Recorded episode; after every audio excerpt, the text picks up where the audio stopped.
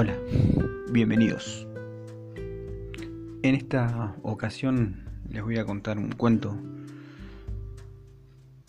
eh, muy particular para mí.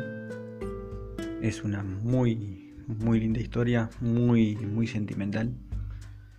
Espero que la disfruten y, y sepan, sepan disculpar si, si me emociono mucho al leerla. El cuento se llama Hay cosas que nunca se olvidan.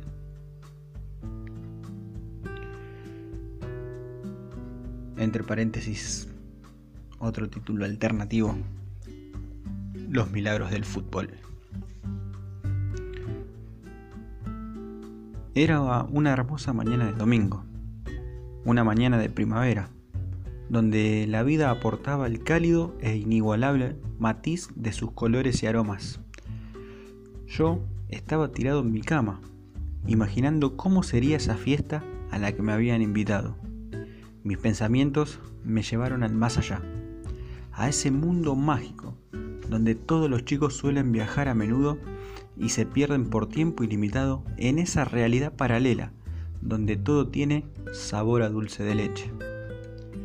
Me trajo al presente el ruido de la pava y un tanguito triste que sonaba en la vieja espica de mi viejo, donde muchas veces disfrutábamos juntos el son y la emoción del relato de un partido de fútbol. Mis viejos, como todos los fines de semana, arrancaban a matear desde temprano, y ese domingo no fue la excepción. Por dormir, me perdía esos momentos tan lindos que empecé a entender y valorar con el correr del tiempo. Aparecí de repente en la cocina y ante ese primer contacto visual que tuvimos, noté tu ansiedad, tu nerviosismo y a su vez la alegría que gozabas por lo que nos esperaba. Creo que en la corrida que pegué hasta tus brazos notaste que me pasaba algo parecido. Recuerdo que me abrazaste, me acariciaste la cabeza y me preguntaste si estaba listo. Te miré y sin decirte nada pegué media vuelta y corrí hasta mi pieza. En un santiamén estaba de vuelta con una pequeña bandera, un gorro estilo piluso y la camiseta puesta. Tus ojos brillaron como el color amarillo oro de la casaca. Me palmeaste y comenzaste a contarme de nuevo la experiencia que iba a vivir. Te confieso en este momento que tu relato fue más increíble que mis mágicos sueños de pibe.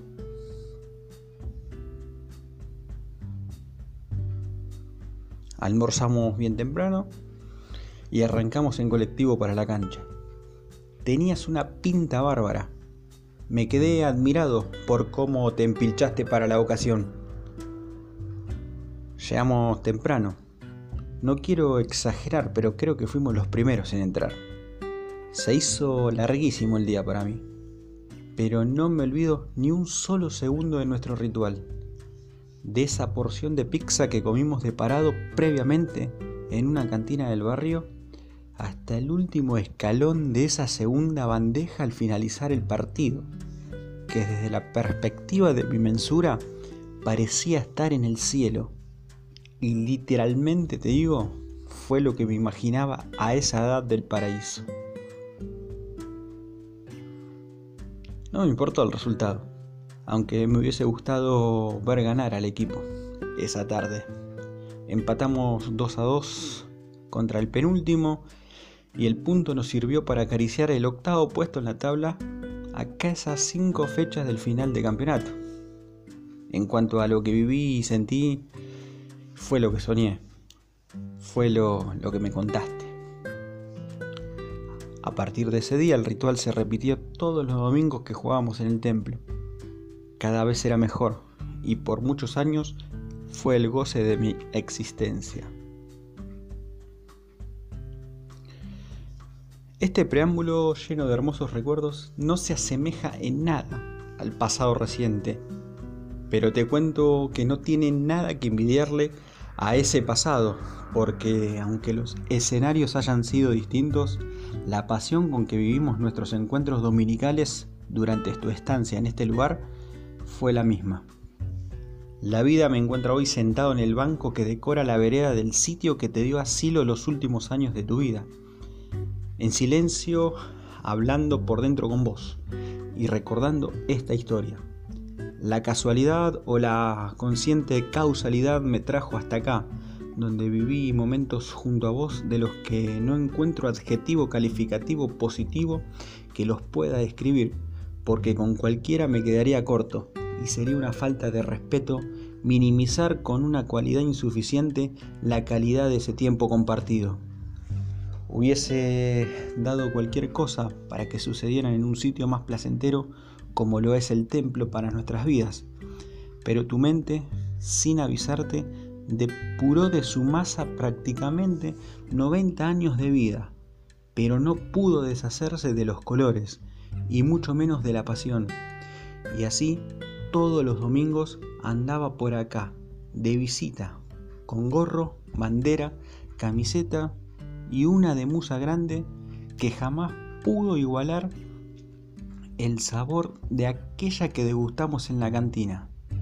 Pero, ¿qué importaba? Si solo era un detalle para vivir la previa del partido.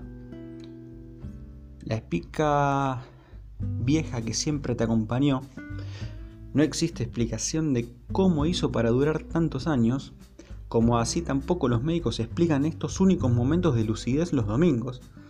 Estaba siempre encendida en tu dial preferido, y estando a tu lado como cuando era un pebete, seguía admirando la elegancia con la que te vestías para presenciar tan grato momento.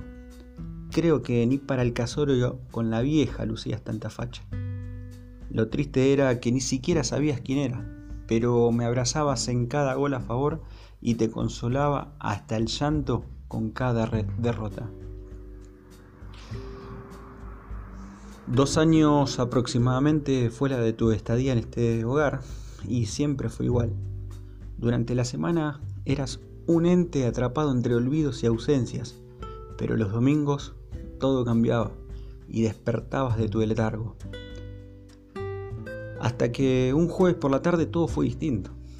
Tu instinto de lucidez comenzó a activarse de forma anticipada. Fui a visitarte y me abrazaste con un fervor que me sorprendió. Ya ni recuerdo con qué nombre me llamaste, porque quedé obnubilado por tu accionar. Me miraste a los ojos y reconocí al instante ese brillo especial. Me hiciste el comentario de que el domingo jugábamos el clásico y que no me olvidara de tan semejante evento. Tomamos unos mates mientras me hablabas de tácticas, de cómo iba a estar el estadio y de lo mágico que sería para vos estar ahí. Y después de un rato, como por arte de magia, te apagaste y te hundiste nuevamente en la oscuridad de tu mente. Te besé la cabeza y me fui ansiando pronto que llegara el domingo. El día tan esperado llegó. Estabas como siempre esperándome. El ritual lo cumplimos a la perfección hasta que la pelota empezó a rodar. Todo empezó mal. A la media hora del primer tiempo perdíamos 2 a 0. No hablabas, tu mirada estaba perdida, con un dejo de lágrimas en los ojos. Yo no sabía qué decir para levantarte el ánimo. Cualquier cosa sería en vano. Pero de repente fue el relator quien tuvo la palabra justa, que no era más que una sola repetida varias veces con la letra O extendida decenas de veces en el medio.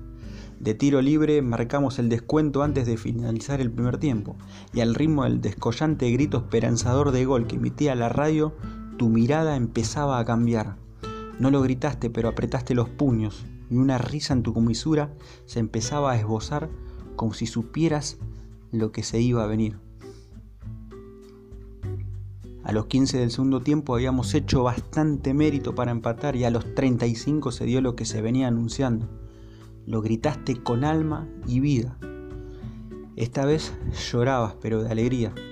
Nos fundimos en un abrazo interminable que todavía llevo tatuado en la piel. Y por primera vez en esos años me llamaste por mi nombre. A partir de ese momento me perdí La emoción me carcomió la atención y ni siquiera me percaté que desde que nos soltamos del abrazo te habías dejado caer en tu asiento y nunca más te levantaste como lo estabas hasta el momento del empate.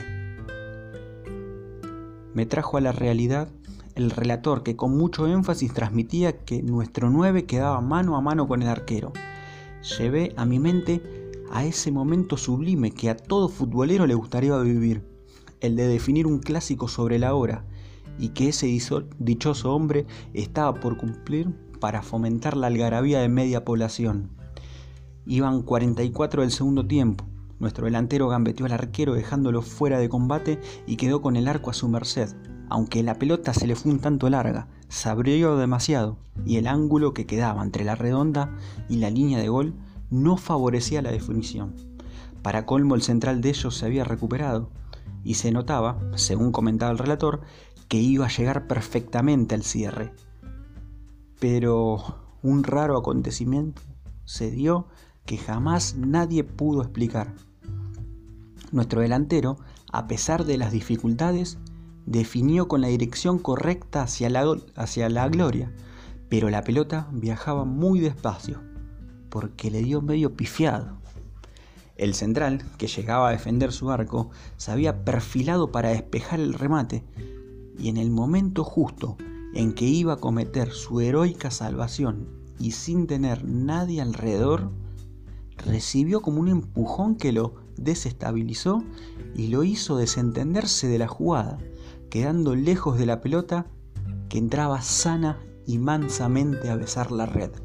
Mi garganta explotó como también lo hizo la hinchada que se escuchaba a través de la vieja radio.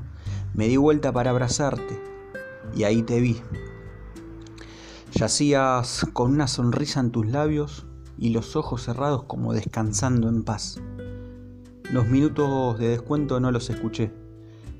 Los médicos no pudieron hacer nada para reanimarte. El partido terminó 3 a 2 y deseé que hayas podido irte sabiendo sobre la victoria. Al día siguiente de tu entierro y pasado un poco el temblor, caí en la cuenta de que cumpliste tu sueño y el domingo habías estado presente en la cancha, que tu alma se había dado un gustito y antes de partir nos dejó una alegría, una sonrisa me invadió y supe que solo yo podría explicar lo inverosímil de la situación, de cómo ese defensor, a quien nadie rodeaba, mágicamente fue empujado y desterrado de la gloria para quedar enmarcado eternamente en el cuadro de la burla futbolística, aunque preferí guardar mi secreto para siempre. Ahora sigo teniendo una cita cada domingo de nuevo en la cancha. Voy con tus nietos que llevan como vos el legado en la sangre. Paramos en la cantina de siempre y aunque las cosas no son como antes, disfrutamos de esa gran fiesta a la que alguna vez me invitaste y de la que no existe una puta enfermedad que pueda hacer olvidarla. Final. Eh, para mí es muy sentimental el cuento. Eh, hace un poco referencia mi viejo y, a mi abuelo. Eh, por eso es el cuento que. El primero que escribí y el que más quiero.